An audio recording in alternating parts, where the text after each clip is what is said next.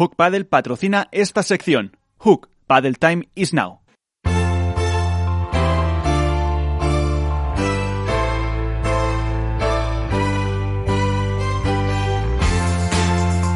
En Esto es Paddle comienza el debate.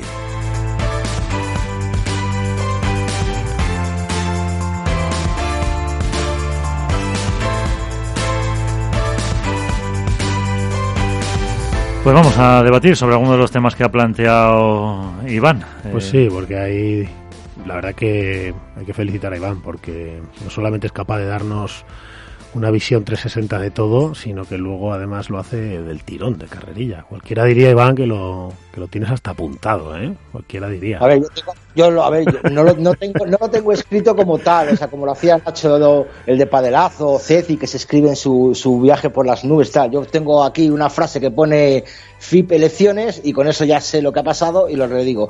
Pongo Severino Jesse y sé lo que ha pasado, pongo tal. O sea, mi capacidad fotográfica llega hasta esos extremos. Lo que sí que he desarrollado un poquito más, Miguel, es lo de lo de Ultimate Paddle Company, porque bueno, estuve ayer, me llegó la información el viernes, eh, me dijeron que bueno, que podía publicar algo, y de hecho publiqué que algo se acercaba en World Paddle Tour Challenger, no sé si recordáis en, la red de, World Padel- de Contraparece el martes que algo se iba a mover, eh, se lo han publicado ellos el, acuerdo del lunes, y bueno, pues yo me, me- me- me he movido, he buscado y tomo, hay bastante información sobre este tema y me parece una apuesta bastante importante. Lo que sí que planteo yo ahora a ti, Miguel, y al resto de compañeros es la diferencia que va a haber entre un Challenger y un FIP Gold de la, de la, de la Internacional. Porque o sea, recordar que la Internacional ha sacado un nuevo torneo, que es el FIP Gold, en el cual van a ser mm, 180 puntos o no, bueno, una cantidad Sí, importante el, de puntos. el Ciporo, ¿no? Y- efectivamente, y 12.000 euros de premio, que son los mismos premios que los Challenger. Entonces, no sé qué diferencia mm, va a haber de eso, porque al fin y al cabo todo va a sumar a efectos de World del Tour. Bueno, al final lo que la diferencia es el- los participantes, es decir, el ajuste de calendarios, ¿no? Es un poco como en el tenis, está empezando a pasar un poquito con el tenis, ¿no? Donde tú ves unos calendarios, a veces coinciden pruebas de segundo nivel o se solapan o según acaba una el mismo día empieza otra, etcétera. Y, entonces, pues bueno, pues la masa de crítica de jugadores, todos los jugadores van decidiendo a cuál van y a cuál no. Eso es a lo que va tendiendo. O sea, ahí lo que lo, Sí, el ranking es el mismo, ¿eh, Miguel? Para Claro, claro, sí, es que, es que el ranking pues es el mismo, es decir, la, 16. pero que la ATP te hace eso, ¿sabes? Que de repente te saca dos torneos y si tú revisas, hombre, ahora no, pero si tú revisas años atrás en una cierta normalidad, la ATP te sacaba torneos iguales a la vez, uno, lo que pasa que en condiciones distintas, pues uno era a altura del mar y en césped, me lo invento, y el otro, y en hierba, perdón, y el otro era eh, tierra batida en no sé dónde. Sí, y coincide el Espinar de, de Segovia, de que es ATP, Eso y son es. 60 coincide con el ATP de Bastard, me parece. O sea que historias de esas, sí, sí.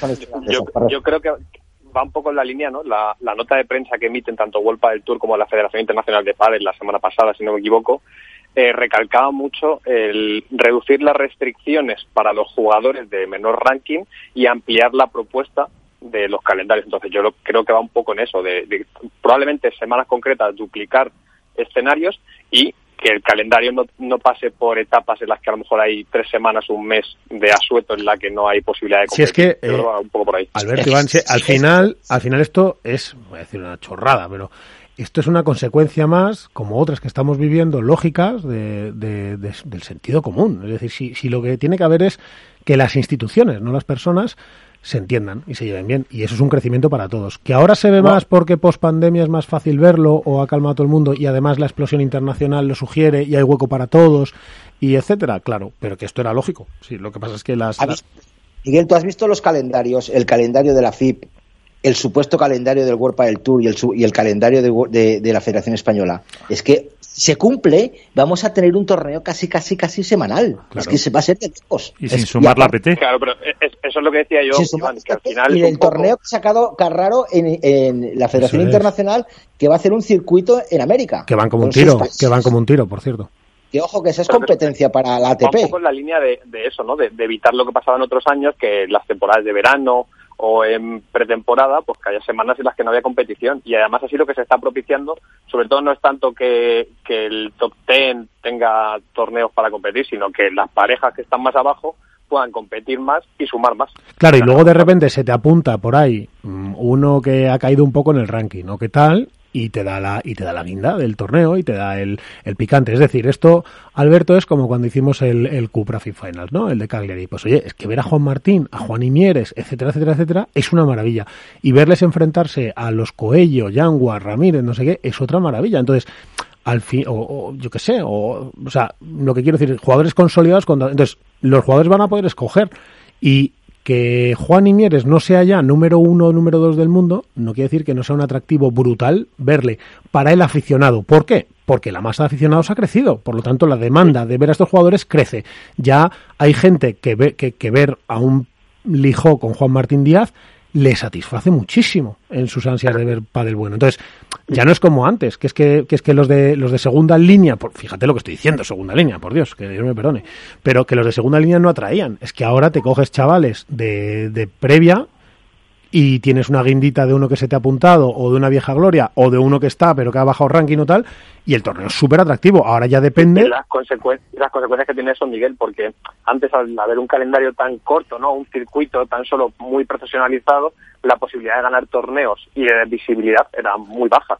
Y ahora con más torneos, le, los jugadores pueden acabar la temporada con, oye, dos, tres torneos ganados, eso incrementa su caché, incrementa la capacidad de atracción para nuevos inversores y por lo tanto la No, y- y, la profesionalización del deporte. Eso es, y luego es capilaridad, porque estás en más ciudades y en más sitios, estás en más medios de comunicación que generas más atracción, no solamente es el canal de World Padel Tour, sino que también está Sky, también está, bueno, en fin, hay otros varios que están interesados ya, que se están metiendo, etcétera, etcétera. Luego está el de Fabris, está el otro, es decir, esto es lógico, si es que esto tenía que pasar. Si lo que ha- lo yo creo, por, por un poco por concluir este tema, que habrá que atenderlo, pero yo quiero que lo hagamos un día con todos los protagonistas aquí. Yo creo que lo que ha pasado es, yo me quedaría con la foto del máster, es decir, la foto de Morcillo, Carraro y, y Mario Hernando. y Mario Hernando es, es un poco, digamos, la escenificación de lo que está ocurriendo. Es decir, oye, vamos a remar más juntos.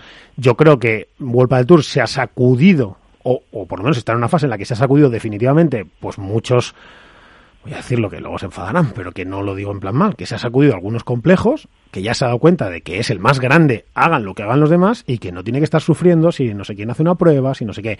La española ha demostrado que puede hacerte una prueba estratosférica como la de Madrid y la, y la FIP también, pero que eso no le va a quitar a sus jugadores estrella, que eso no quiere decir que Galán y Lebron, de hecho, eh, eh, Tour está muy a gusto ahora mismo con esta situación porque, porque oye, permitió perfectamente que Ale Galán fuera a hacer una exhibición al FIP, etcétera. O sea, yo creo que todo esto es la consecuencia lógica del tiempo, de que World Tour va creciendo, es más fuerte y más potente, de la internacionalización y de esa foto en la que las instituciones, más allá de cómo se lleven entre ellos, se están llevando bien. Pues eh, saludamos, que también quiere intervenir. No, Eh, no le saludamos porque Está, Mar- está, está deseando entrar. a María no hay que saludarla, a doña María Bacónix y María está entre nosotros siempre.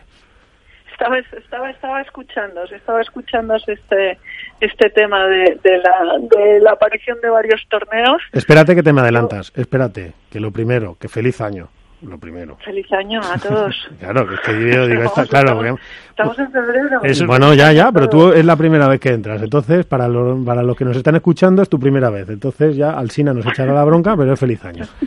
Es que te veo que ya vas a rematarme todas por tres y digo, espérate, que si no, ¿cómo, cómo va todo, María? ¿Cómo vas? Va, va todo estupendamente. Te está- aguantando, aguantando los maremotos de, de estas reclusiones, porque hay que recordar que aunque yo vivo en Madrid y la situación aquí es bastante más abierta, hay que recordar que hay sitios como Galicia donde, por ejemplo, han cerrado han cerrado los clubes, con lo cual la gente no lo está pasando muy bien. Y, y bueno. Andalucía ahora mismo está complicado está vi- también. Sí, el sector está viviendo un, año extraordinariamente bueno, sorprendentemente bueno. A todos nos ha pillado por sorpresa, la gente se ha volcado en el pádel, pero hay que recordar que todavía la situación es muy complicada y hay muchas limitaciones y siempre hay gente que lo está pasando un poco así, pero bueno, mm, personalmente vamos bien, vamos bien, que no es poco. Bueno, pues me alegro de saludarte, Guaco o Bacónig. Oye, eh, María, que ya está, que ahora, que ahora entramos en faena, que, que estábamos hablando de la situación esta de FIB, de World del Tour, de Española, etcétera, pues a la vía libre, ya tienes, ya tienes espacio. No, no, sí, estoy muy de acuerdo con todos vosotros. Bueno, es una situación eh, buena. Si analizamos por qué se ha producido, seguro que hay diferentes opiniones, pero el resultado es buenísimo. Yo siempre he defendido, eh, y en momentos donde no se podía defender públicamente, y en esta radio precisamente, me, supuso muchas llamadas de atención por organismos que, que dirigen el pádel. Eh, defiendo siempre que cuanto más torneos haya, mejor. O sea, creo que es necesario que haya muchos torneos. Oye, pero Eh, María, tú estás en la, en la FEP ahora mismo y eres parte de, de la organización, de gerencia de la Ya FEP. no, ya no estoy en la junta, ¿eh? Eh, No he salido de la junta. estoy, estoy llevando todo el tema de, de patrocinios y marketing. Y Bueno, ya no pero a lo que yo, la i- junta pero a lo que yo iba, pero bueno, que, vives poco esa compañía por dentro. Eh, Mm. Lo que yo cuento es así desde fuera, que obviamente me falta la- esa sensibilidad del día a día. Es decir, tú también has percibido una FEP más aperturista, con ganas de, de verdad de acercar, eh, puen- de hacer puentes, de, estrechar lazos con los World del Tour, FIP, etcétera. Sí, yo creo, yo creo que, que el presidente está intentando hacer eso. Desde luego, los primeros pasos que ha dado desde que llegó en noviembre ha sido, ha sido siempre a favor de intentar encontrar un, un, bueno, de remar juntos en lo que se pueda remar. Es decir, todo el mundo es competencia porque al final hay partes que, no, no la Federación Española, pero hay empresas que se dedican esto como, como negocio, como puede ser, eh, bueno, o con intención de negocio, como puede ser el World Padel Tour, al ser una empresa privada, eh, o, o Fabrice eh, Pastor, o que sus razones luego serán las que sean, pero bueno, son empresas privadas Sí, con ánimo de lucro, vamos. que- con un ánimo de lucro. Y entonces yo creo que la federación aquí me- lo que está intentando es tender puentes después de unos años muy duros y que por lo menos se pueda negociar un calendario común que tampoco es tan complicado. Claro, Buscar porque fechas es complicado organizativamente y todavía más con el COVID, pero digo que no es complicado sentarse y hablar de qué fechas van bien, qué fechas no van bien y hasta dónde podemos llegar nosotros y hasta dónde podéis llegar vosotros. Bueno, es que para mí es ese es el que mínimo, quiero decir, ese es el mínimo exigible para estas instituciones. Lo que pasa es que hemos vivido en una excepcionalidad en la que eso no ocurría, decir, se tiraban los trastos a la cabeza. Eso es el mínimo. De ahí pueden crecer todavía mucho más, es decir, si las relaciones se, se van asentando, y yo no digo que vayan a, a ser todos amigos y que tengan los mismos intereses, pero que es cierto que ese es el mínimo que se exigía. Oye, disfrutemos del momento que se está dando. Yo lo vivo con cierto escepticismo, entiendo que como muchos de nosotros, porque llevamos muchos años viendo esos problemas este- entre instituciones, pero porque la gente no se entienda. Es que eh, de donde venía la Federación Española vivió tres años muy convulsos, muy convulsos, en los que, bueno, pues los muchos puentes saltaron por los aires. Entonces, bueno, pues ahora se están rehaciendo, me parece bien. Sí, yo también pienso como tú, que tiene que haber más Sí, pero, pero, pero, Miguel, yo creo que eso tiene mucho que ver la internacionalización del pádel, ¿eh? O sea, tú dices que se, que se están entendiendo porque no hay otra, ¿no? No porque lo hayan intentado. No, porque al final obliga a que, es. a, que la, a que la industria se vaya madurando. Es obligatorio. Antes solo había un territorio que explotar, que era España, que era donde tenía auge el pádel como deporte o como industria y como deporte amateur, y ahora cada vez hay más escenarios. Entonces hay una necesidad de poder cubrir esa demanda con una oferta a la par y conlleva... Bueno, a lo que pasa es que no le podemos, pero Alberto, no le podemos quitar mérito a los, a los, yo que sé, a los protagonistas. Es decir, que eso es así, No, no, por efectivamente, supuesto, no, no, pero que habla habrán querido dar estos pasos. O sea, habrán querido dar estos pasos y, y lo habrán sentido así y habrán hecho por hacer, porque no era fácil. Hombre, por supuesto, habla muy bien de su inteligencia, de ser capaces de ver cuál es el escenario realista, cuál es el eh, futuro a corto y medio plazo y trabajar en un consenso que es que hace muy poco esto, esta misma conversación la teníamos en la radio, esta tertulia, y veíamos que era impensable. Y sin embargo, hoy en día hay los actores adecuados para que se dé, se dé así y habla bien de ellos, evidentemente. Pues sí. Eh, mira, yo quería, eh, si me permitís, María, ¿te has dejado algo en el tintero, Iván? No, No, no, no, yo, no. yo mm, a favor de que haya cuantos más torneos mejor. Y, Pero que tenían más y- ganas ellos que nosotros. ¿El qué, Iván? Que tenían ellos más ganas de llevarse bien que nosotros, por decirlo de alguna manera. Bueno, es que, No es que nosotros quisiéramos que se llevaran mal, entiéndeme. es que llevarse bien... No, nosotros Pero- somos fedatarios de la actualidad. Le moleste, le guste pero o no le guste... Que, que había ahí un, un muro, que era el muro de Berlín, el muro de Bilbao, por decirlo de alguna manera, que, que impedía. No, pero no era, de- pero no estoy de acuerdo, no era el muro de Bilbao. Hay muchos muros, eh, Iván, muchos muros en muchos sitios, eh. O sea, que luego otros Yo muros no creo que viniese de la federación exclusivamente. Claro, Históricamente ha habido muchísimas batallas con, con, con actores que todavía siguen en la industria, con actores que ya se han ido de la industria. No sé qué pasa. Supongo que es, eh, que es el, el desarrollo lógico de cualquier mm, deporte que, que nace y que crece y que tiene que y que estalla. desarrollarse. Sí, que estalla. Pero incluso pero incluso, vamos, que nos creáis que en todos los deportes pasa, vamos. Sí, sí, sí, sí, eso es un tema cualquier que... deporte y siempre hay guerras entre, entre unos y otros. Pero bueno, lo que vamos a es, yo creo que aprovechar y aplaudir este momento donde se consiguen sacar un- pruebas y donde y donde hay un calendario que, que, puede animar a la expansión del deporte más allá de las fronteras típicas que ha tenido el pádel los últimos 20 años.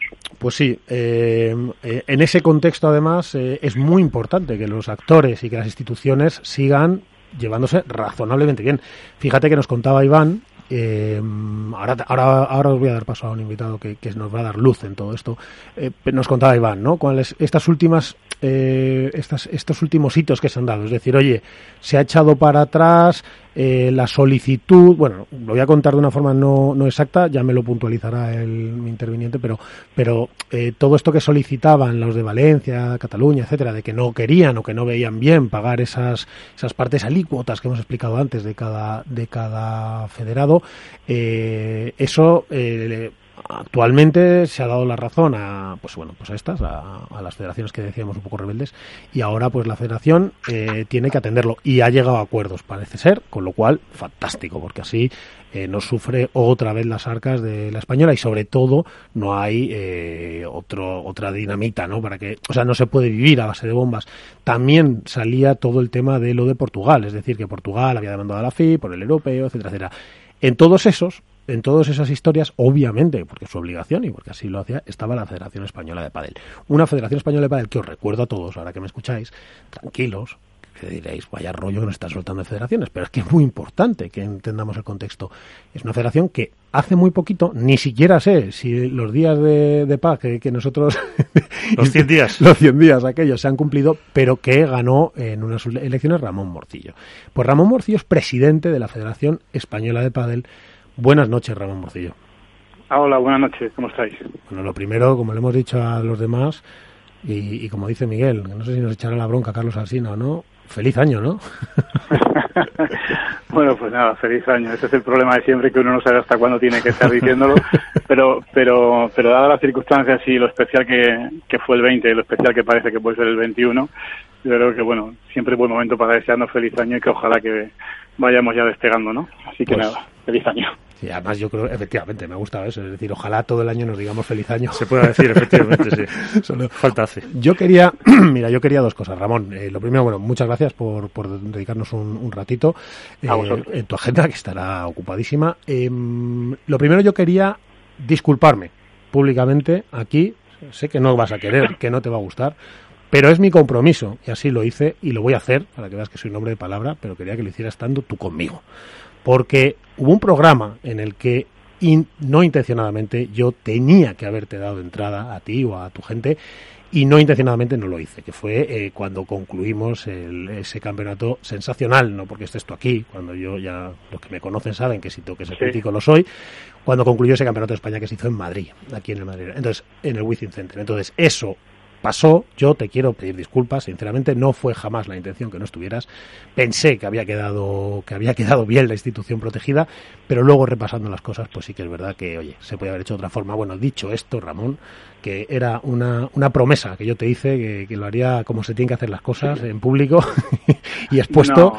pues pues si quieres, si te parece, pasamos al segundo tema. No, sí, pero, pero antes de pasar al segundo tema, déjame ya que, que también, pues primero te agradezca lo que estás diciendo, pero también es cierto que no tenías por qué, por qué hacerlo. Bueno. Te lo agradezco, pero y también decir a todo el mundo que una vez que sucedió aquello que, bueno, pues a lo mejor fue fruto pues del momento o del malentendido, tú y yo hablamos, creo que además eh, quedó el tema suficientemente claro y solventado y, y para mí era un tema zanjado. sí, bueno, pero como yo soy responsable de lo que ocurre en esta cadena Bueno. y de lo que y, y de mis intenciones y me gusta vestirme por los pies, por lo menos todavía mientras me dejen y, y ponerme las zapatillas en los en el suelo mientras me dejen y cuando no me dejen mire, Nada. sí que me Pues- correspondía eh, aclarar este tema contigo porque debo decir que en lo personal, además, eh, no tengo sino de momento eh, más que admiración y respeto por lo Ah, que estás pues- haciendo.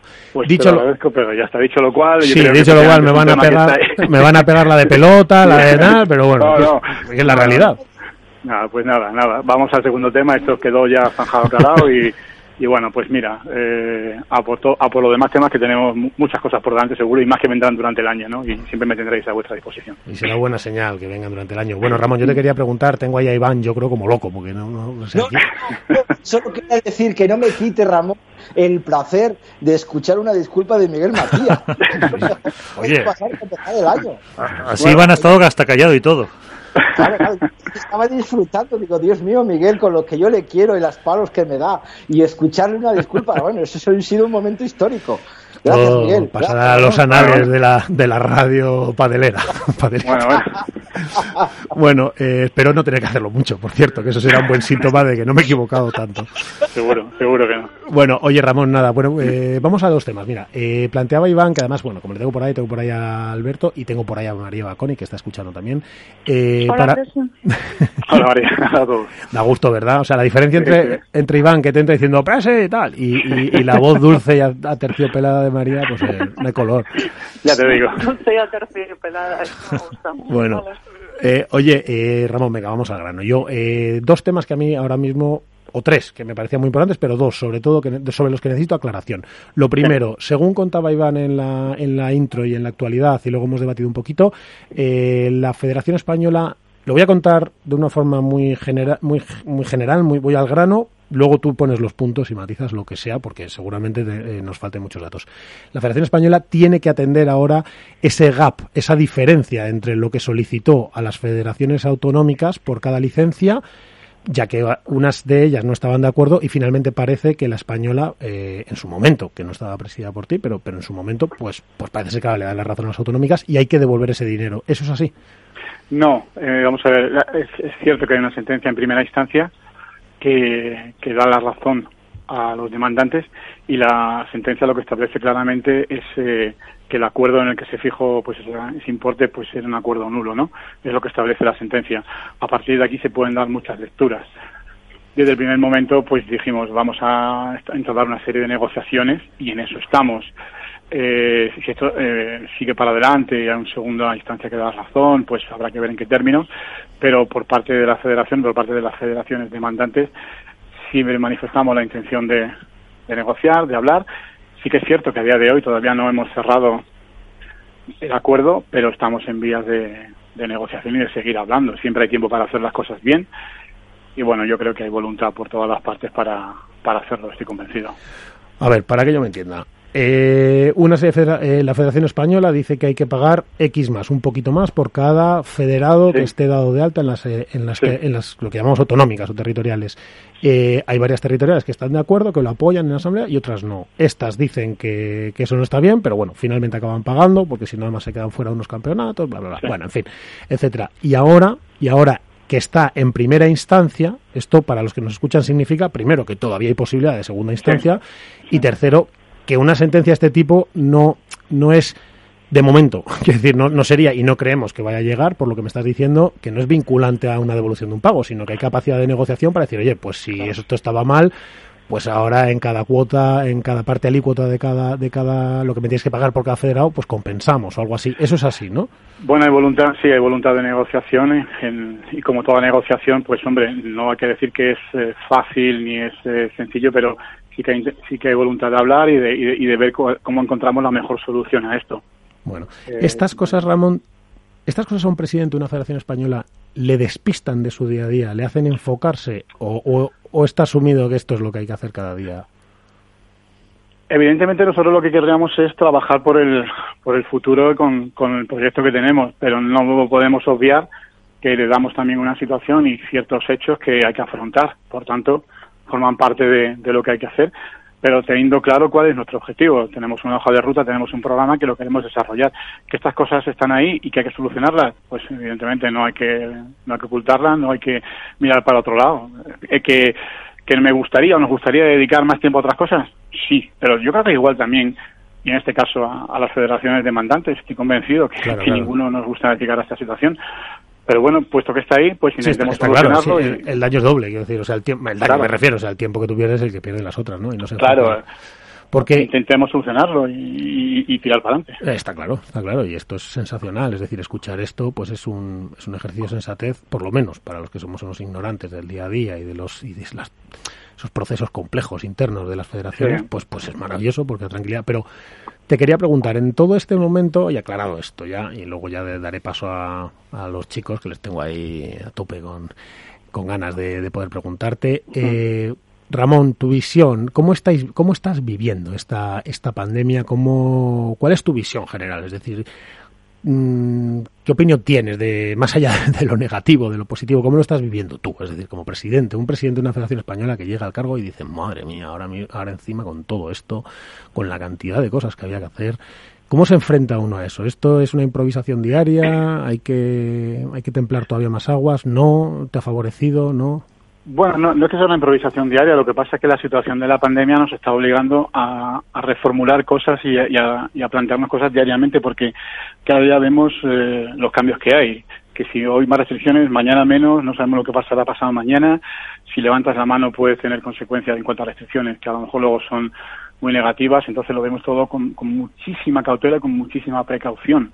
Y además con la circunstancia añadida de que cada comunidad autónoma regula su propia normativa, entonces no hay una situación generalizada por la que puedas decir, pues aquí hago esto, aquí hago lo otro. Claro, eso te iba a preguntar. O sea, las, la, las comunidades te os preguntan a vosotros, ¿os utilizan un poco de foco de opinión o de foco o, o, no? O la respuesta es como hace el gobierno central ahora con las autonómicas. Oye, pues más o menos esto está bien, pero, pero como es una cogobernanza, tú decides. ¿Cómo, ¿Cómo es este proceso? Es decir, ¿cómo lo vivís desde la española?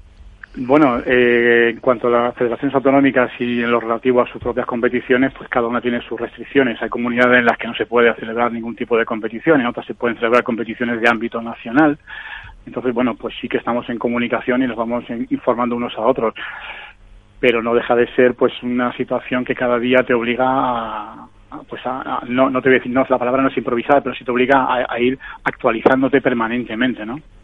Sí, porque la... No, no, claro, es que yo estaba pensando, por ejemplo, yo conozco más o menos, tengo contacto, como tú bien sabes, mucho con la extremeña, con la aragonesa, sí. con, la, con la andaluza, por, por, por, por, un montón de historias. Sí. Y en cada una hay una normativa. Y, sí. y, y, claro, yo, para, para que todo el mundo ¿no? que nos escucha pueda a lo mejor hacerse una foto del tema, yo no sé si viene por decisión, que sí, pero bueno, que, que yo creo que viene por, en función de lo que digan las autoridades sanitarias de cada comunidad. Y desde ahí se va proyectando las restricciones y desde ahí la interpretación y entonces cada federación autonómica tomará las medidas. Lo que no sé es cuál qué, qué papel ejerce ahí la española, digamos, de apoyo o de consulta o etcétera.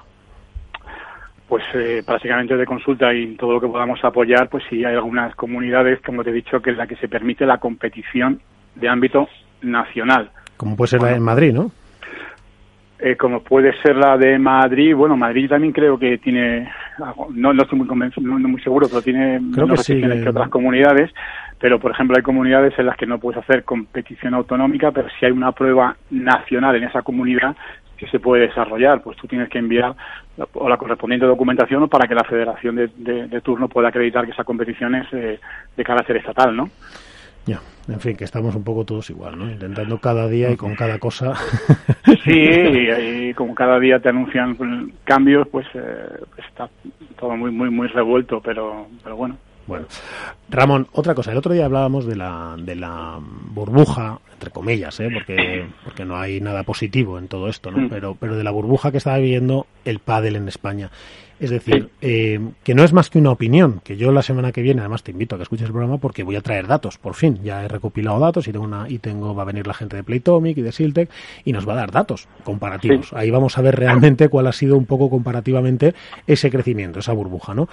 Eh, lo primero, eh, cuando, cuando uno ve que está creciendo, que hay una burbuja, la, la pregunta obvia es decir, es preguntar a, al presidente de la Federación Española, es decir, oye, de esta burbuja, se, ¿cuál es el planteamiento que se hace a nivel nacional? Es decir, esto pensamos quedarnos con algo de todo lo que ha venido nuevo, porque obviamente nuevos jugadores han venido. O, o qué plan, o, o si puede hacer algún plan o no, para luego retener, o no estamos en esa pantalla. Evidentemente sí que estamos en una burbuja, porque como bien has dicho hay muchos jugadores, deportistas que han sacado licencia ahora, por las ventajas que ahora le pueda aportar. y tenemos que aprovechar este momento para darle ese valor a la licencia y que el que ha venido por una circunstancia concreta se quede. Eso es. lo que también, claro, lo que, lo que también yo creo que las autonómicas que se gestionan muy bien, la española y poco tiene que decirles, yo creo que las autonómicas son conscientes de que el incremento que puedan tener hay que medirlo en términos muy relativos, es decir, no se puede decir esto va, se va a repetir el año que viene. Yo sería este año muy prudente, ¿no? El otro día había una federación que me comentaba, pues yo había hecho un presupuesto de licencias de X, ahora llevo X más Y, pero yo sé que me voy a, me voy a sostener en ingresos y gastos a X porque, porque porque sé que el año que viene probablemente vuelva a esa situación.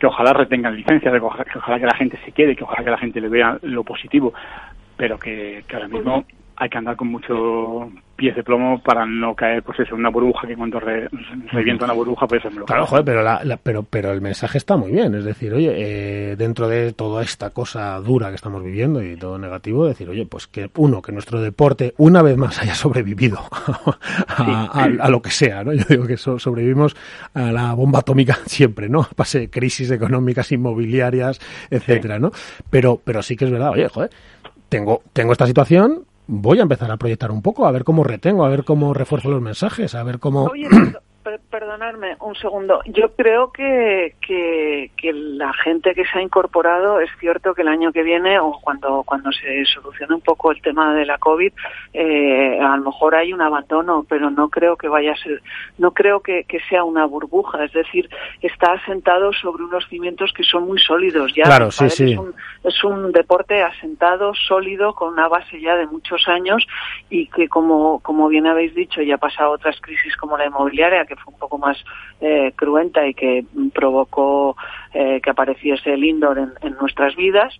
Eh, o sea que en una crisis se sacó el indoor, que fue una cosa positiva, y, y, yo creo que esto no va a ser una burbuja que va a explotar. Es decir, es un crecimiento exponencial, pero, pero yo no creo que efectivamente no se quedarán todos, pero yo creo que las federaciones hacen un trabajo excelente eh, y van a mostrar mucho todas las, todo, toda, toda la baraja de oportunidades que surge alrededor, que, que hay de competición, de, de, mejorar, de, de, jugar un deporte, de involucrarte, etcétera, y que lo están enseñando muy bien y que van a conseguir retener a mucha gente. Que, que claro, María, lo, lo, que yo quería, vamos, yo no, en ningún momento pienso que el padre sea una burbuja, creo que no es esa la idea. No, además lo he dicho yo, lo, he dicho yo por aclarar, ¿eh? que este crecimiento... pero yo no creo que sea una burbuja. No, no, lo que, lo que, lo que yo quiero transmitir, lo que quiero decir es que este crecimiento que estamos experimentando, no podemos obviar que también hay una circunstancia que nos ha dado en la vida que también ha contribuido.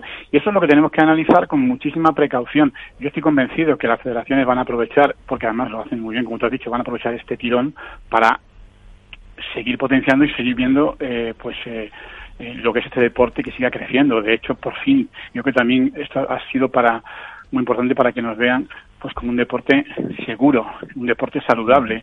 Hace unos bueno, meses pero, pero Ramón, pero que nos vean no, que nos vean no, es decir, tú y otros, como puede ser Amoroto, como puede ser tal, que tú, que yo lo he visto, he estado, es decir, luchasteis por esto, es decir, es que la lucha fue muy dura, es que hubo que pelear mucho y hubo que tirarse algún triple.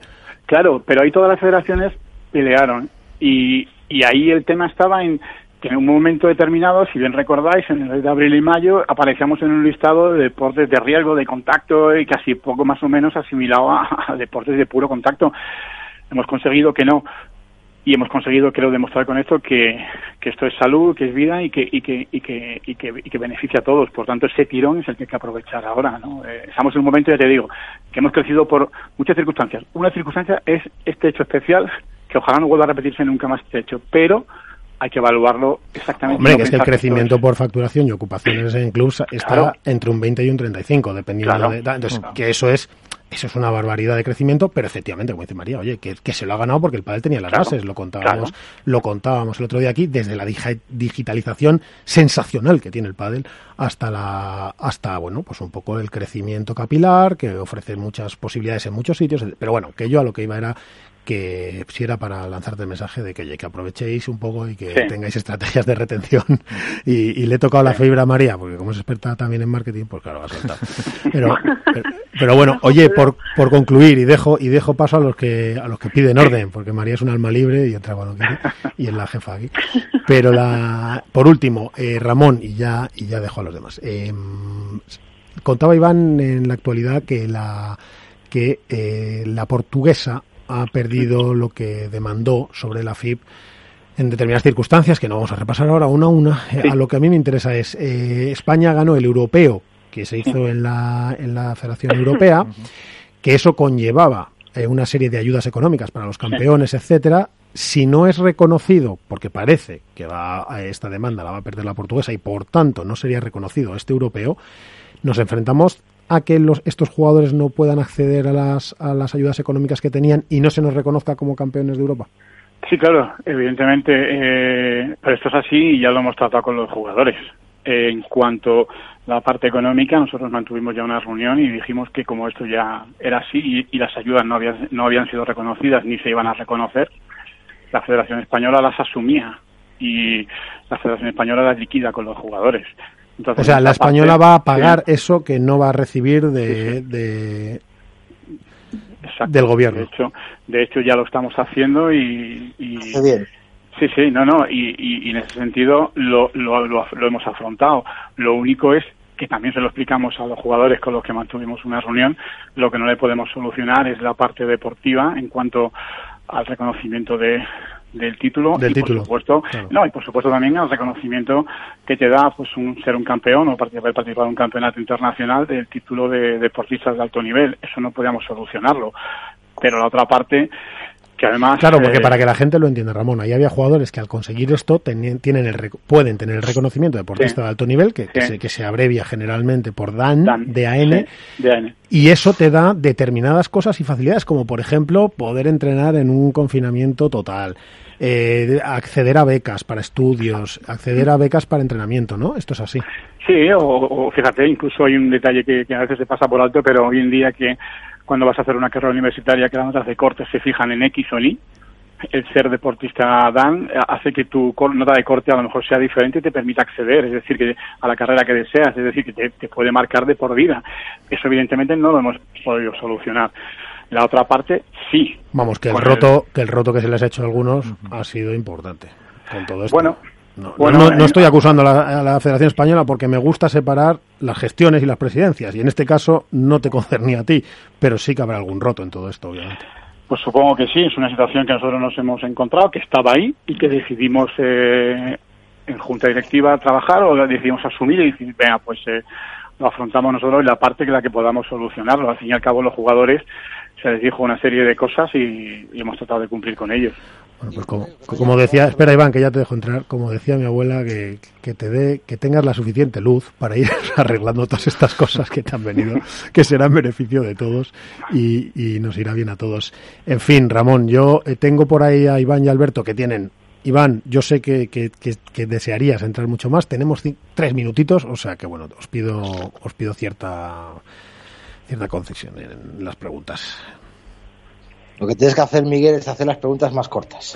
No, porque como el que entrevisto soy yo, ¿sabes? Que es lo que tiene. Luego también pido perdón yo, pero el que entrevisto soy yo. primero, dos cosas a, a Ramón Morcillo. Lo primero, eh, felicitarle porque en esto hemos pasado los 100 años y realmente Los 100 ha sido- días. Los 100, 100 días. 100 días. Ojalá fueran 100 años, fíjate.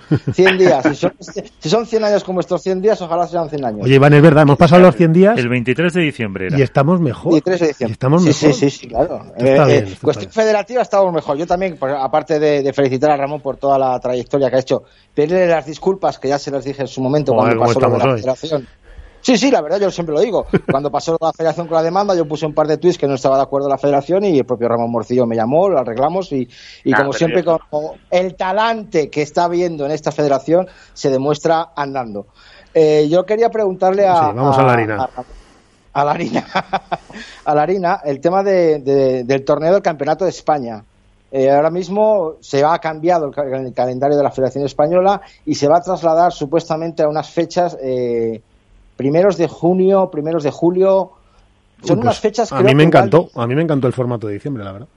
no, no, si yo no digo el formato, digo las fechas, porque tenemos, estamos hablando de un, de, un, de un calendario excesivamente cargado, ojalá se cargue siempre igual, pero estamos viendo que en el mes de junio, julio, siempre hay mucho, eh, World Padel Tour consigue meter muchos torneos, ¿no? De- te, te estoy hablando desde Valencia en abril, Valladolid en junio. Bueno, sí, por eso eh, me gustaba diciembre, pero bueno. Y de repente meter ahí no es mucho ¿cómo ve el presidente si es factible el poder acoplar esa federación? Si han hablado con World del Tour, si ya tienen fecha asignada. Bueno, en principio es la fecha que tenemos prevista. También es cierto que al querer hacerlo nuevamente en Madrid, en el Wizzing Center, pues eh, es la fecha que nos dio en principio La como comunidad, claro. la com- el, el Wizzing, porque luego a partir de ahí pues tiene una serie de eventos que se podrán celebrar o no en función de cómo vaya el año. Nosotros lo tenemos ahí puesto y intentamos que sea en esa fecha. Pero también es cierto que todavía hay una, hay una reunión pendiente con la Comunidad de Madrid. ¿Y está negociado con World Padel Tour esa fecha? Sí, en principio hablamos con ellos. eh, había unas fechas que estaban que, que nos cuadraban a los dos. Esta era una, en octubre era otra. Luego ellos tenían un evento también en esta fecha. Bueno, eh, vamos a ver si podemos mantenerlo en esta fecha que nos venga bien a todos. Y Sí, esto, sí, Ramón, si esto es una cuestión de formato y premio. Es decir, si el formato es bueno, los jugadores están reforzados, Sí. la atención es como la que hubo y el premio merece la pena, pues estarán. sí, Y bueno, no les coincide, claro, con, con otro. Sí, sí. Sí, sí, sí, sí, pero, pero ya te digo, aquí también el que casi marca mucho la, la tendencia de cuando es antes o después es el, el recinto, ¿no? Claro. El Wizzing Center y, y si queremos volver aquí, que queremos, porque resultó muy bien, pues eh, en principio es así. Iván, Oye, una última pregunta. Eh, dentro de estos 100 días, todo ha ido muy bien, pero yo le voy a poner un lunar. Ya sabes Vaya. que yo miro con otros ojos, mi, mi- mi pequeño lunar, ¿no? ¿Se puede considerar una crisis dentro de la Federación Española la salida de María Guaconi y la entrada ahí?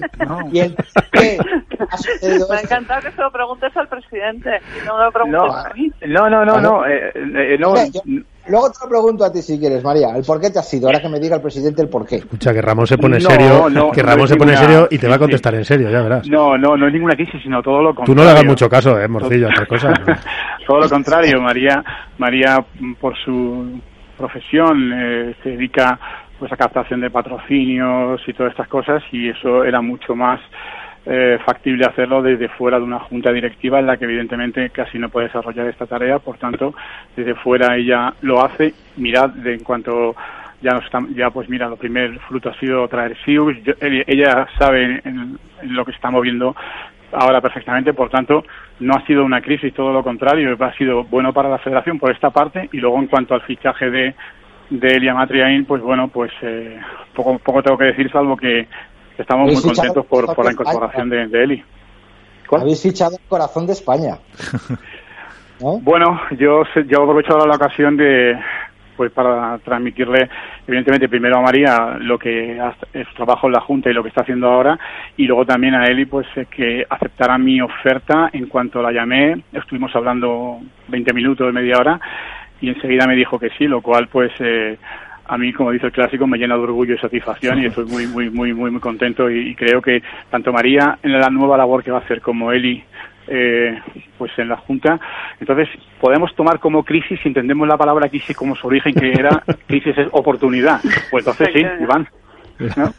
Pues entonces me alegro que haya habido esa- ese pequeño lunar, por decir, no lo voy a llamar ni crisis ya ni tormenta, un lunarcito. Bueno, Bueno. bueno, oye, Alberto Bote, eh, va a ser, como sigamos así, esto está muy azucarado. Yo creo que en algún momento Sí. tendremos. Pero, pero claro, hoy no, porque no hay- pero claro, va, va a haber que acabar queriendo a esta, esta Federación Española, porque si tenemos a Baconic, a, a la Matriain por ahí, a tal, esto es imposible, es que si no hay quien critique, ¿no, Alberto? Bueno, eso hab- habla Así no hay quien ¿no?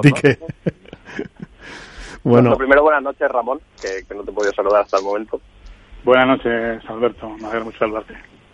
Igualmente. Eh, hemos, hemos estado hablando, antes de que, de que entraras por teléfono, de la importancia que está teniendo bueno, la composición de, de calendarios y, Sí. y cómo el pádel a nivel internacional se está desarrollando y todos creemos que el papel de la Federación Española es muy importante, como probablemente la federación eh, más con mayor fuerza y mayor nombre para el desarrollo del pádel. ¿Cómo, ¿Cuál es la perspectiva que tenéis de- de- dentro de la propia federación de este nuevo escenario que tiene el pádel y, cómo os alineáis tanto con la FIC como con World del Tour? Pues de total y máxima cooperación. De hecho, el calendario que hemos sacado ya es una muestra de ello, intentar cuadrar fechas con el circuito profesional, con Golpa de Tour, y luego en cuanto a la FIP, si os fijáis en el calendario hemos metido pruebas eh, FIP Star, FIP eh, Rise, ahora algunas se va a convertir en FIP Gold, y cuadrando calendarios y, y yendo en la misma dirección. Mm, El hecho simplemente de que ya las pruebas de la FIP estén en nuestro calendario, pues es una muestra de que, de que queremos eh, remar juntos, ¿no? Entonces, eh, vamos a, a, seguir en esa línea. No podemos ir cada uno por nuestro lado porque al final es imposible. Es hacer un Tetris de, de calendario que no beneficia a nadie.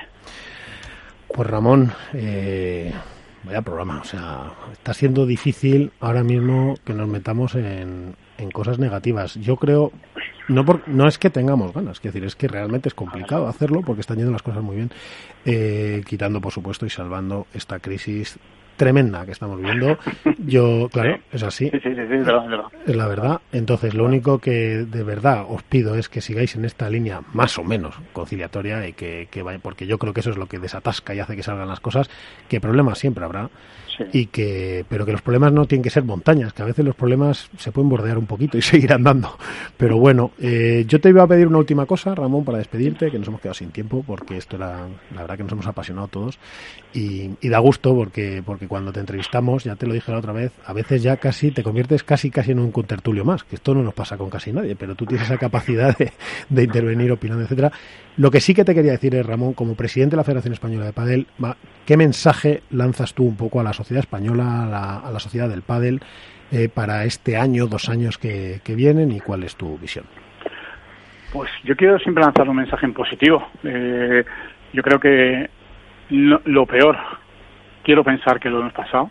Llevamos casi un año y yo soy de los que dice que cada día queda un día menos para, para, para salir de esta situación.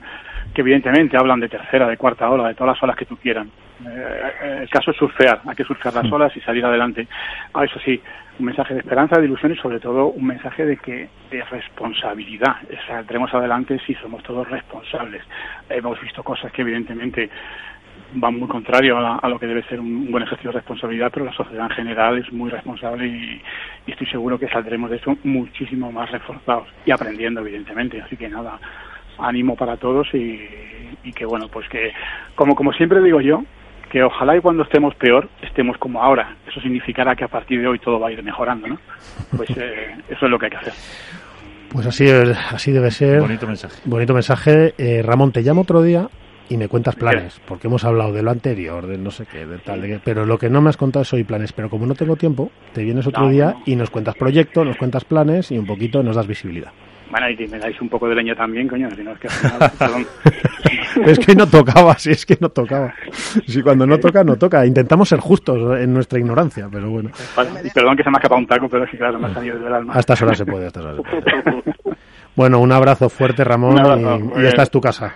Vale, un abrazo fuerte. Un abrazo Gracias, fuerte. Y yo creo que también tenemos que despedir a, a María, que nos eh, deja ya. Os voy, os voy a dejar y, y nada, yo solamente destacar una cosa importante que no habéis hecho mucho hincapié.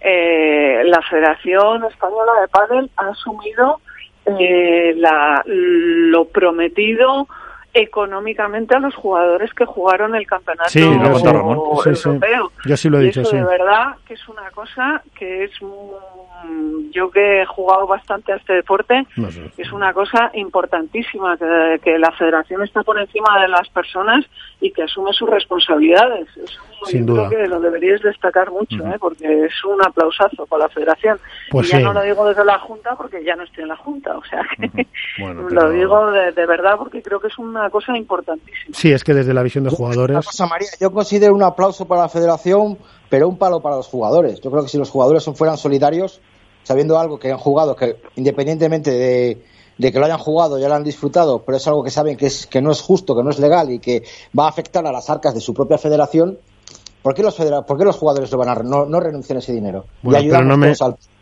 pero si yo no digo que no renuncien yo digo que qué estupendo que la federación haya asumido todo lo que podía diciendo, asumir pero ya que damos un- una zanahoria a uno, vamos a dar un palo a otro, ¿no? Sí, lo que pasa es que Iván ha visto ahí un campo y ha dicho aquí pongo yo una mina, ¿sabes? Porque, Ah, claro, ¿Qué está- que tiene que ver? No, no, Iván, yo creo que para nada, que, la, que vamos, que maravilloso que, que la federación haya asumido.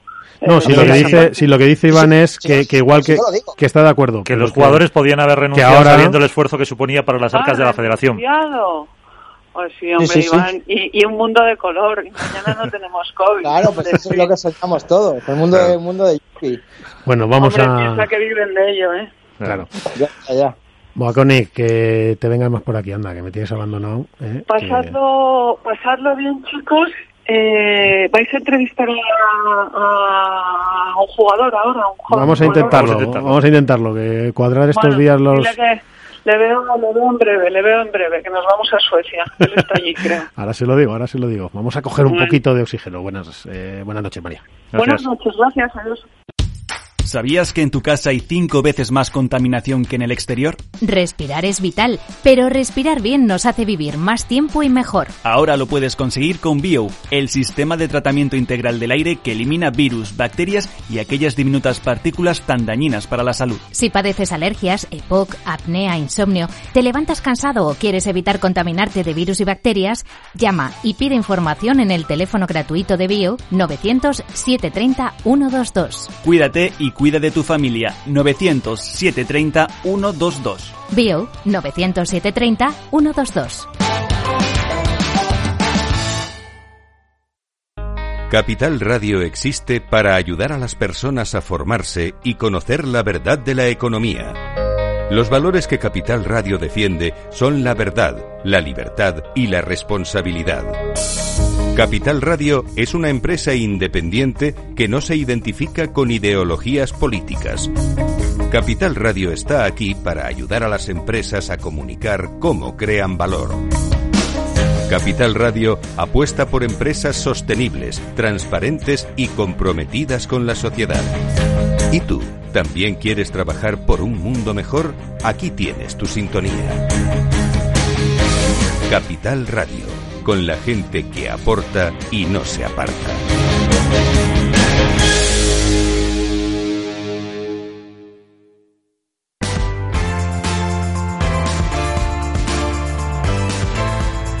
Esto es Padel en Capital Radio.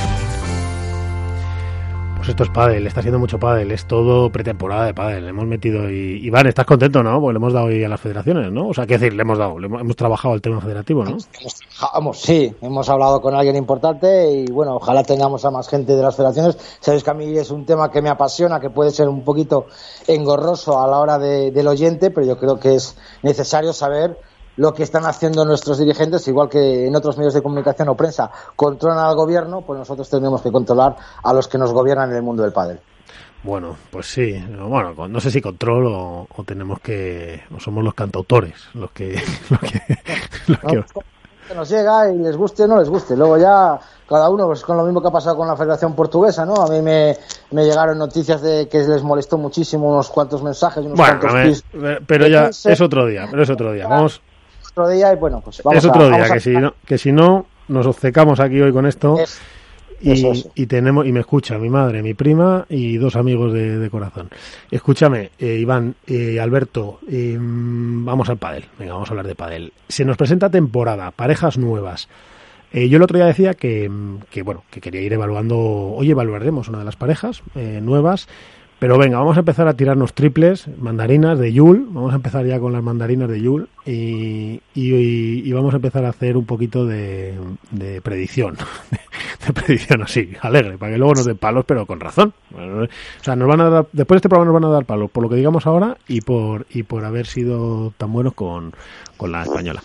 Entonces, pero claro, como hay que asumirlo, porque lo que es justo es justo, vamos con ello. Yo os, os pongo encima de la mesa. Primero, más allá de Lebrón y Galán, de Alejandro Lebrón, o sea, de, Alejandro Galán y Juan Lebrón, más allá de ellos, eh, ¿cuál es la siguiente pareja de las que vienen? Es decir, de los Vela, eh, de los Vela Sancho, de los Lima Tapia, de los Paquito Dineno, que veis que más guerra les va a dar. Alberto, venga. A ver, por, por galones a priori, Bela Sancho es, es la pareja aspirante a poder disputarles el trono, ¿no? O sea, estamos hablando probablemente del mejor jugador de pádel de la historia. Probablemente. Quizá, bueno, para, para gustos colores, Miguel, esto es como todo. No, no, no. Eh, Es que una cosa es cuál nos gusta a cada uno más, pero el mejor de la historia, no hay duda, ¿no? Quiero decir, o sea, un tío que ha sido 15 años número uno y que el otro día os pasaba los ratios, ¿no? De, de victorias y de tal. O sea, es que ha perdido, y porque los dos últimos años han ido peor, 40 partidos en su vida. Bueno, pero esto al final es como el que en el fútbol dice quién es mejor, Pelé y Estefano, Messi. Pero porque se enfoca más la conversación. O sea, ¿a quién me gusta más y quién me parecía técnicamente mejor o más tal? En un deporte de 11 vale, pero en un deporte de dos contra dos que Vela es el mejor mm, jugador de pádel de la historia, eso es seguro. Otra cosa es que diga, a mí me gusta más cómo jugaba y tal y me parecía mejor. Bueno, eso es lo que a ti te parece y a mí y a cada uno.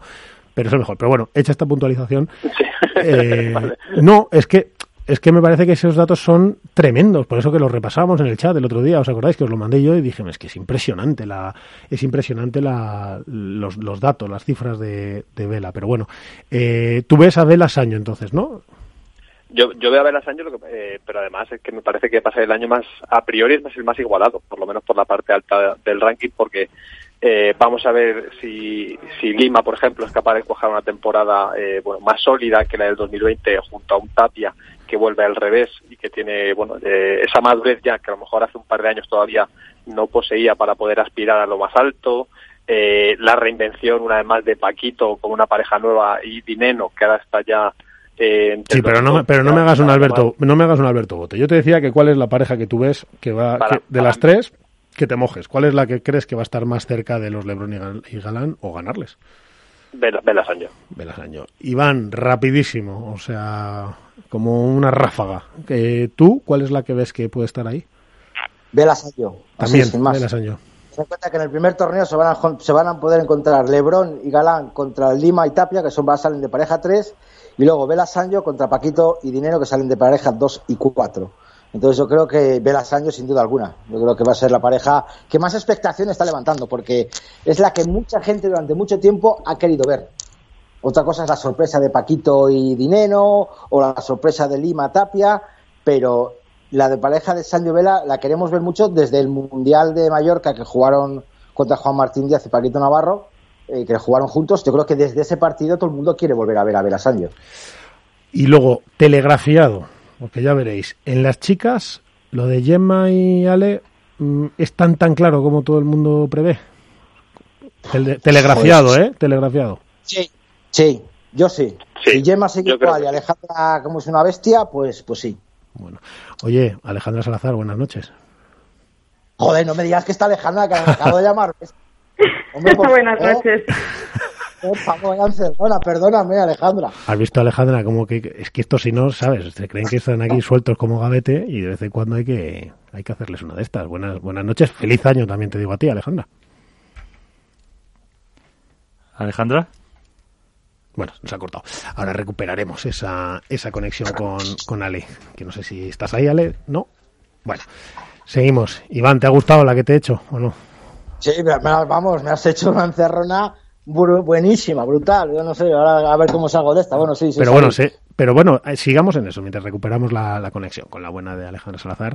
Eh, tan claro es, o sea, tan claro lo veis eh, con ese sí rotundo de, de, de ese dominio posible entre Gemma y Alejandra. Hombre, al final es Yo que creo yo creo que que, es una- coincide Alejandra en quizá en la- el mejor momento de su carrera, más, más- con la mayor madurez y, y la capacidad de liderar un proyecto con del- esa generación más joven la que ha, ha derribado la puerta y, ha- y se ha alzado a lo, a lo más alto. Entonces el 2020 de Triay y el 2020 de Salazar hacen pensar que son las parejas que sin ningún tipo de duda parte con el claro favoritismo. Alejandra Salazar, buenas noches, ¿ya estás con nosotros otra vez? Estoy aquí. ¿Estás aquí? Bueno, oye, que has visto como la encerrona que les he hecho, ¿eh? porque digo, ya verás, a ver qué dicen. ¿La Pero- sorpresa? La sorpresa, que ¿cómo estás? Qué feliz sí, año, qué feliz. Igualmente.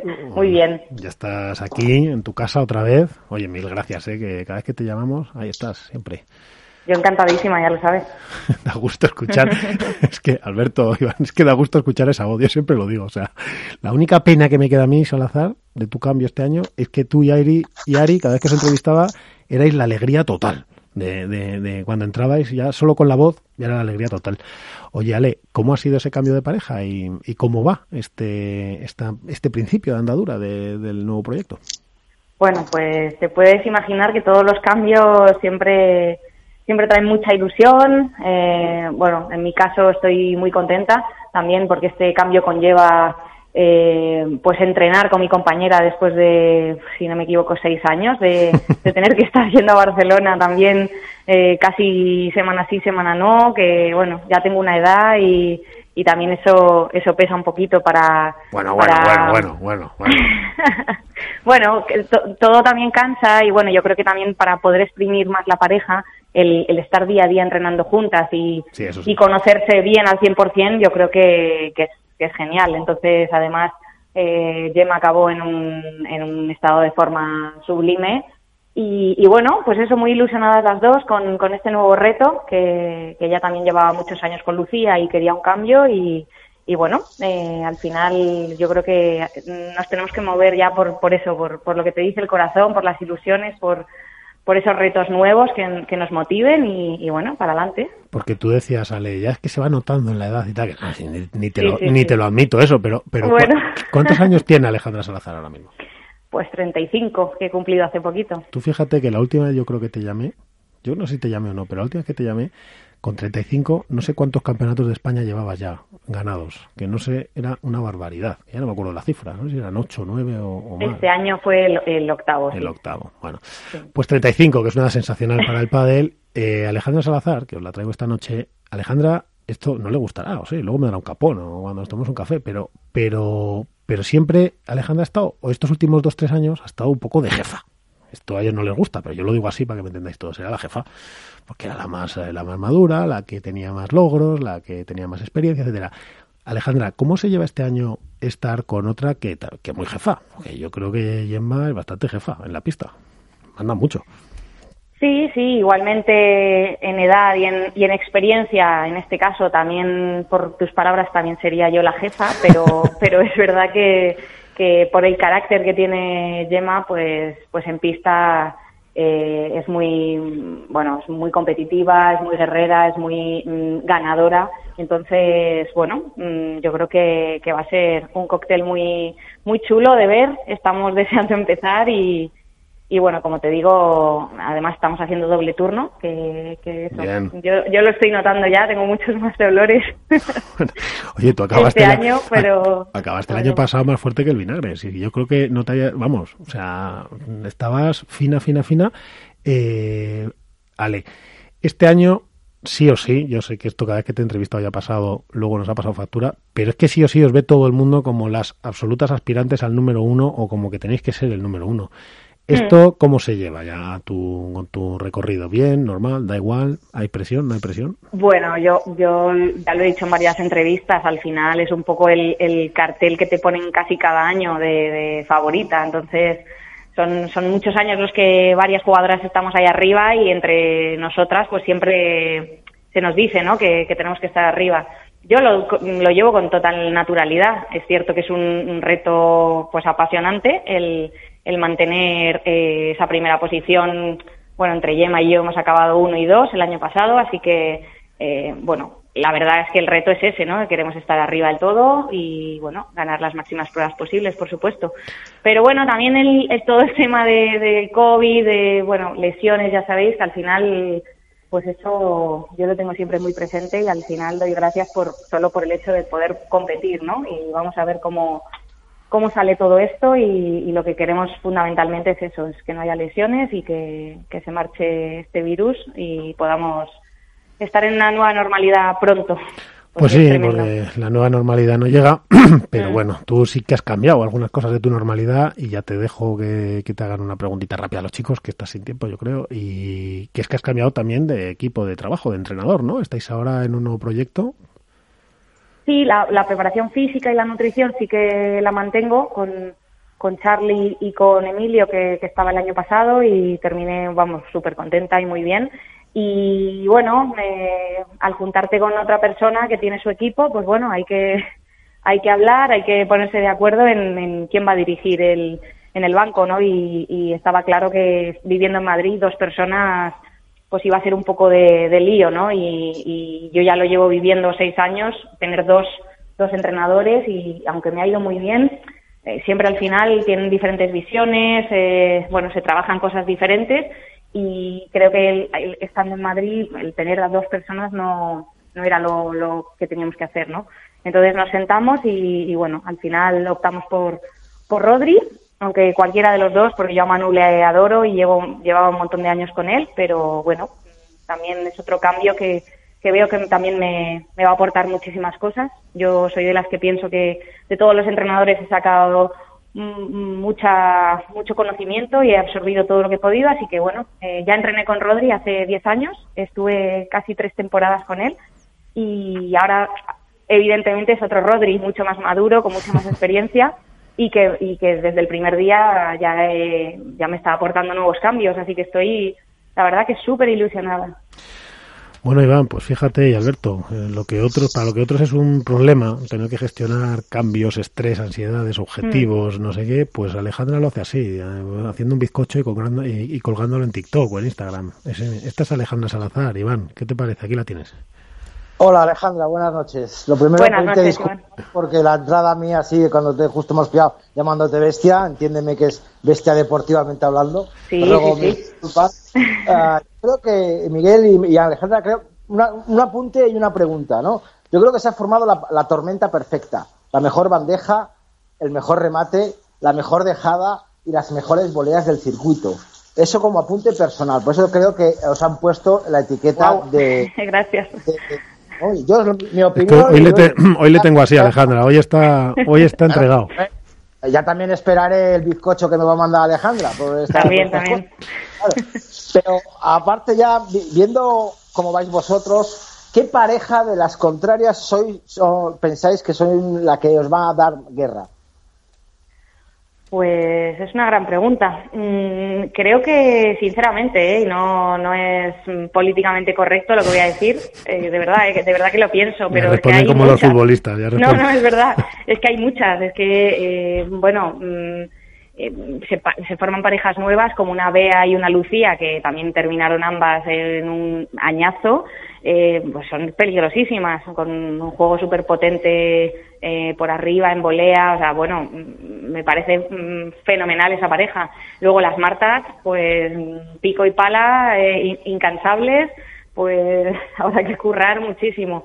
Las gemelas seguro que van a, van a estar un puntito mucho más por encima de, lo que han estado. Eh, también la de Patti con, con Riera, que, que creo que puede ser muy buena pareja. Bueno, es que por eso te digo, no nos lo va a poner fácil ninguna, la verdad. Va a estar, va a estar genial. Vamos a ver, vamos a ver. Eh, Alberto Bote, aquí tienes a Alejandra Salazar, casi, casi, vamos, a toda velocidad. Muy buenas noches, Alejandra, ¿qué tal? Buenas noches. Eh, una temporada más en el circuito femenino se dan, se dan cambios y este año, eh, bueno, sí te afecta a ti personalmente, ¿Cómo, ¿Cómo enfocas esta temporada? Porque la temporada pasada te preguntábamos cómo, bueno, cómo se afrontaba un año con tantos cambios siendo una pareja sentada y este año lo ves desde un poco desde el otro lado, ¿no? Eh, un proyecto nuevo en el que además partís un poco con la vitola de favoritas y si eso además os hace sentir presión o al revés, mm. una motivación. Bueno, la, presión siempre está ahí, eh, es lo que he comentado antes. Pero es el motor también, ¿no? claro, cada año es un poco pues esa responsabilidad o, bueno, pues sí, esa, esa sensación de, de, presión, pero al final la normalizas porque también te dedicas a esto desde hace muchos años y, y en mi caso, sí, o sea, bueno, me pasa cada año, entonces no, no es algo nuevo, pero evidentemente claro que se tiene que trabajar y, y bueno, para eso tenemos dentro del equipo también eh, la figura del psicólogo con bueno pues con todas sus, sus técnicas que, vamos trabajando y, y, evidentemente da mucha motivación también el que la gente crea en nosotras y, y espere lo mejor. Así que, bueno, es un doble, doble sensación, sí. Bueno, es el motor al final, cuando las que lleváis mucho tiempo digamos que llegáis a convivir bastante, o sea, llegáis a, no, llegáis, no, seguro tenéis que convivir con esa presión, si no, no estaríais ahí. Si, si fuese una presión que os pudiera, pues no seguiríais. Oye, eh, última pregunta y te dejo, Ale. Eh, ¿Ya habréis tenido oportunidad de, por lo menos, más allá de que ahora estáis con un volumen de carga importante más de trabajo que de juego, pero habéis tenido oportunidad ya de jugar algunos sets, etcétera? Sí, con, con los compis de entrenamiento vamos, vamos haciendo sets. Al final hay pocos que nos dé libertad Rodri, siempre son con condiciones y juegos y, tenemos que estar muy concentrados para, para, no perder puntos tontamente. ¿Y habéis podido jugar alguno libre, ya sin condiciones? Hemos jugado, em, pero no eran pareja, jugamos con la Portu y con Tamara, eh, o sea, perdón, Portu y Tere, y luego con Tamara y Tere también. ¿Y qué tal? Y está bien, bien. ¿Vais empastando? Vamos empastando, vamos bien. Y esta semana también tenemos partido con parejas ya hechas, con Mari y con Alba, con Delphi y con Tamara. Y bueno, a finales de semana, así que cada Veremos. semana, cada semana un poquito sí, más. sí. Bueno, es que hay que, hay que empastar ahí, porque porque Gemma es una tía que, que va a coger pista cuando quiera y, y sois, eh, las dos atacáis muy bien, las dos necesitáis iros para, para arriba también, pero controlar, pero bueno, en fin, que, que no es... He dicho que me tiene que dar años de vida, que me tiene que agarrar todo el juego aéreo por atrás. todo para ti. Sí, sí. Bueno, bueno. Oye, Ale, pues nada, que mira, que cerramos. Simplemente te pido que me mandes un mensaje a toda la audiencia y a todo, toda la afición del pádel y a decenas de miles de personas que luego acaban escuchando este programa y, descargándose esto para, bueno, pues estamos viviendo unas épocas pues, pues complicadas, pues que les mandemos un mensaje, ¿no? De para lo que viene para este año. Pues sí, pues mandar todos mis ánimos a toda la gente que, que lo está pasando regulín con toda la situación y un beso muy fuerte a todos los oyentes que os siguen cada semana y a vosotros también, que tenéis un programa genial. Y nada, que espero volver muy pronto. Bueno, voluntarioso, lo, lo hacemos voluntarioso. Luego lo de- Claro que sí. Genial. bueno, que esta es tu casa, Ale, que mil gracias por dedicarnos otra vez tu tiempo y, y ya te llamaré, ya te llamaré. Muy bien. Bueno. Gracias a vosotros. Hala, un besito. Un beso. Bueno, y mira, Iván, Alberto, y de oca a oca y tiro porque me toca. Don Manuel Martín, buenas noches. ¿Qué tal? Muy buenas noches a todos. Pues mira, ahí estábamos hablando con la buena de Alejandra, que, que, que te ha mandado ahí un abrazote y un beso. Y justo estábamos hablando con ella, pero porque veníamos de decir que cuál iba a ser la pareja que este año podría ser la que más eh, guerra le diera a los Lebron Galanes o tal, tal, tal. Bueno, a ti no te lo voy a preguntar así. A ti te voy a preguntar dos cosas. Primera, voy a la primera.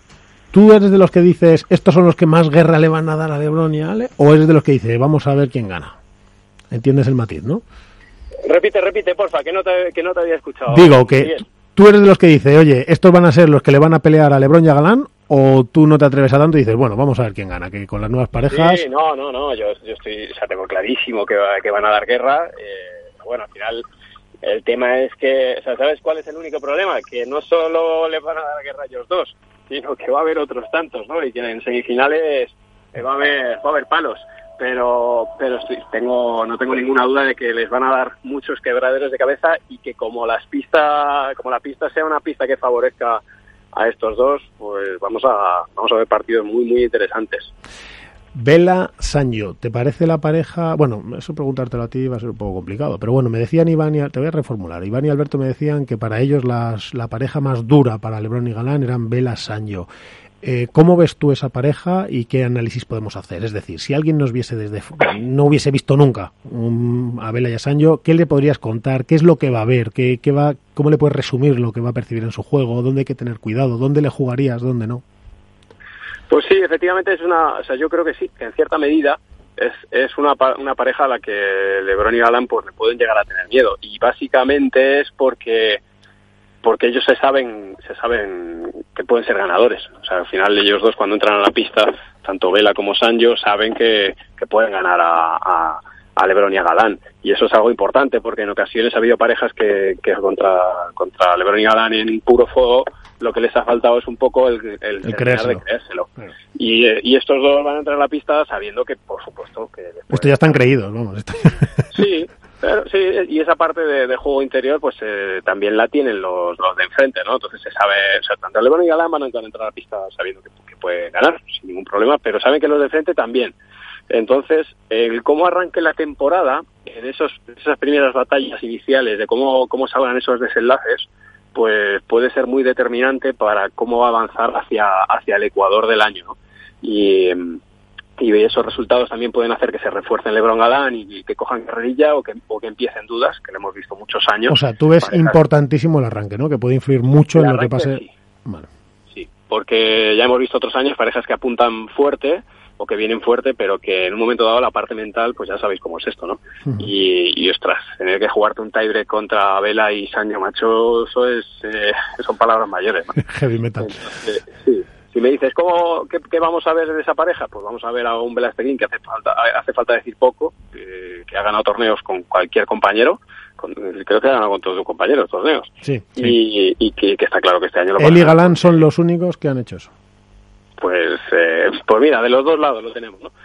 Y, y en este caso, pues bueno, yo creo que, que Vela, si las lesiones le respetan, es un jugador que le gusta acaparar juego, no tiene ningún problema en que le jueguen a él, que es algo que, le, que les pasa muchas veces a los compañeros de Sánchez, porque Sánchez al final cada pelota que toca es muy molesto, genera, genera jaleo, genera, hace mucho daño y, y le gusta ir para adelante, le gusta, le gusta apretar. Entonces, bueno, pues jugar con Vela, sabes que te va a ordenar el juego, que, que te va a jugar siempre la pelota que corresponde, lo cual hace que Sancho pues pueda jugar a lo que le gusta, ¿no? A Sancho ya el año pasado le, le pedía un poquito a, a Stupa que, que ordenara, que no que le, que le diera esa garantía, porque ya el propio Sancho tira y, y arriesga, pues este año pues, vas a jugar con el- uno de, los- si no el más sólido, con uno de los tíos más sólidos del circuito. El que mejor hace eso, ¿no? De, de la historia. Efectivamente. Pela va a poder jugar al revés, como a él le gusta, y, y Sancho va a poder jugar a, a ser un jugador de drive muy ofensivo, ¿no? Con una volea de revés espectacular por el centro de la pista, que por arriba tiene un juego aéreo muy picante, con, tanto con la víbora como, como con el remate, y, y bueno, de fondo en realidad te puede hacer cualquier cosa, ¿no? Al final es un, es un jugador que, que sorprende en cualquier momento, es rápido, eh, tiene todos los tiros. Y yo ya te digo, creo que todos teníamos muchas ganas de ver esta combinación, que hacía tiempo que no se daba. Al final son dos, dos ganadores y, y bueno, pues vamos a ver, la verdad que pueden ser partidos muy bonitos. Eh, los que nos van a ofrecer estas dos parejas. Oye, y a la pregunta, Manu, y, y- así concluimos un poco, pero para que nos vea, para que cuando alguien vea un partido de estos dos se acuerde de lo que le has dicho y diga, voy a ver si esto que dijo Manu, ¿por dónde no hay que jugarle ni locos a Vela y a Saño o intentarlo? Pues ellos, van a- eso, ellos van a propiciar que tú lo hagas, pero ¿por dónde no y por dónde sí?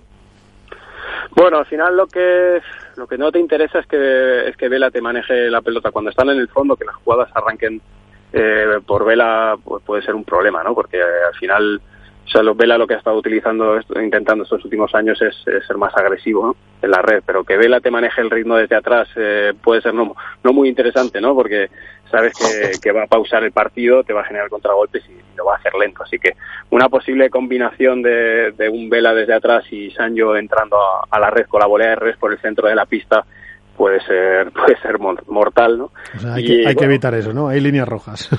Sí, cuidadito ahí cuando Vela, claro, cuando Vela te maneje, se ponga en un cruzado, ¿no? Con, con, con un Tello o que se ponga a trabajar con un Maxi ahí en la diagonal y te tenga arriba y abajo y, y en una de esas se te cruce Sancho por en medio con la volea de revés, pues te puede hacer mucha pupa, ¿no? Y cuando estén adelante, pues en principio debería eh, manejar más el juego, el juego en red y sobre todo el juego aéreo más sobre Vela, que tiene bandeja y tiene pegada, pero es verdad que no es ni la mejor bandeja ni la mejor pegada pero sí que es verdad que en función a cómo esté la pista, pues veremos, ¿no? También que plantea Vela, pero en principio yo atrás evitaría que juegue demasiado Vela y, que se escalonen y que maneje demasiado, porque al final saca ventaja seguro, y adelante, pues que sea Vela el que tome la, la, directa con la definición, ¿no? Que, que sea un poquito más el que ataque, porque Sancho tiene tiros ganadores de cualquier parte.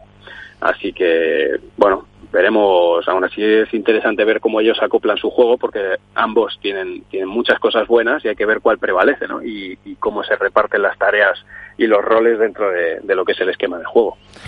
Oye, maestro, es que nos dejas... es Claro, es que me resuelves todas las dudas del tirón. Si es que esto es la maestría, Miguel. De Ya estaba yo apuntando y da gusto además lo bien que lo explicas. Qué fácil, ¿no? Parece. Oye, Manu, escucha, ya está. Ya nos vamos a hacer entrenadores de alto rendimiento todos mañana. Ya está. es muy fácil, ¿eh? Eso está chupado. Sí, pero para eso cogemos los vídeos de Manu y los vendemos como nuestros. Claro, eso te iba a decir, que a mí esto siempre me sabe a poco. ¿Dónde te voy a poder ver, Manu, esta temporada? Pues nada, seguiremos en Mejora tu Padel en YouTube y, y ahí vamos vamos creciendo cada vez más la comunidad. A ver si, Pero más, A pues si ya tenías, no sé cuántos tenías, pero si era una barbaridad eso ya, ¿no? Sí, estamos en 126.000, me parece que lo miré ayer. Fíjate, Yo creo que Ibai Llanos y segundo Manu ya. Oye, Ya. escucha, Manu, hay que, eso hay que hacerlo. O sea, tú ya, que ya empiezas a ser un influencer de estos potentes, ahí vaya, hay que tirársela ya. O sea, yo... Nah, Ibai no me dio ni bola, ni, ni me leyó. O sea, es inviable, es inviable. Pues si es que pone un Twitter- Ibai en un directo y es, es- es- Es impresionante, pone un Twitter y tiene 22, 22 millones de retweets. y nada, es una locura. Es, increíble. O sea, que mejora tu pádel en YouTube y, y luego y luego tienes más por los Twitter, los Instagram, los Sí, TikTok, en. Instagram y en, y en Twitter tenéis en arroba manumartin83 que voy subiendo, voy subiendo contenido, tutoriales y bueno, pues eso. Intentando echar una mano a, a que el pádel siga creciendo, lo siga conociendo la gente y, y que sigamos, que siga todo el mundo aprendiendo, si es posible. Y en el Power NBA, en el Padel NBA y en tal. Pues Me sigues este año, me sigues este año con los Aguirre en Company, ¿no? Yo creo. Sí, con señor. Este año seguimos con, con Bull. Hemos, de hecho, hemos sacado la pala entre todos. La realidad que la, han, la han creado la audiencia de Mejora tu Padre, han creado su propia pala y han creado un palón increíble. Sí, te lo he leído por Twitter. Sí, señor. Tenemos una pala nueva, llegará para esta primavera porque eh, ahora la hemos Esperamos diseñado la entre todos. ¿Qué? Iván. Esperamos una, que esperamos una muestra de la pala para probarla. Está pidiendo. Ya o está, sea, pero si tú eres ha de- fichado por pero Combat. si tú eres de Combat. Es de los 100 de Combat y está pidiendo una Bull Paddle en la antena. Podría opinar, todavía también estoy esperando la pala de Hoop para opinar de ella, podría opinar de las palas. El que yo sea consciente y defienda Combat no quiere decir que no pueda opinar de otras palas. Eso está claro. Bueno, pero a lo mejor la objetividad, Iván, se queda. No ha pagado ni el cordero que me debía de, de Vela todavía. No vengas a Valladolid tendrás pagado el lechazo. Pero pasa, como no quieres venir, eso es tu problema. Es que no nos dejan salir. No, no nos dejan. Ah, entonces ya, a ver. Bueno. Oye, Manu, que mil gracias. La semana que viene te vuelvo a atracar, que tenemos que ver otra pareja. Vete preparándomela, que la que quiero la semana que viene es la de Lima Tapia. ¿Vale? Uh, esa buena, esa buena. Vale, perfecto. Nos preparamos Lima Tapia. Gracias, bueno, Manu. Manu, buenas noches. Te seguimos por todos lados. buenas noches. Un Gracias. abrazo fuerte. Bueno, pues hay que despedir a- al, al de lechazo también y a Alberto. Iván, que has estado, ya has estado bien, Iván, ¿eh? Ya has dado una... Él está muy suave, era el primer programa del año, tampoco Pero entrar bien, como- bien, como, bien, como bien. un pulpo, como un elefante en Está, cacharrería. está en pretemporada. Bien, porque tú sí no... Sí- claro, que luego tienes mucha carrera tú, que a ti con un... Claro, tú, soy- tú, tú no eres de sprint, tú tienes todo el año jaleo, luego. Efectivamente, yo soy diésel, entonces estoy el primero de temporada, estoy con las primeras carreras. Darme, darme tiempo, darme tiempo, tranquilos, que ya habrá caña. Bueno, vamos a ver lo Tú que no... buscamos. Gracias, vamos a ver lo que nos critican luego. Abrazos a todos. Adiós, Valle Soletano. Alberto Bote, buenas noches, ¿eh? Muy buenas noches a, a todos. Escucha, quédate aquí un segundo conmigo que tengo una cosa que decirte. Ahora, ahora, te, ahora te cuento.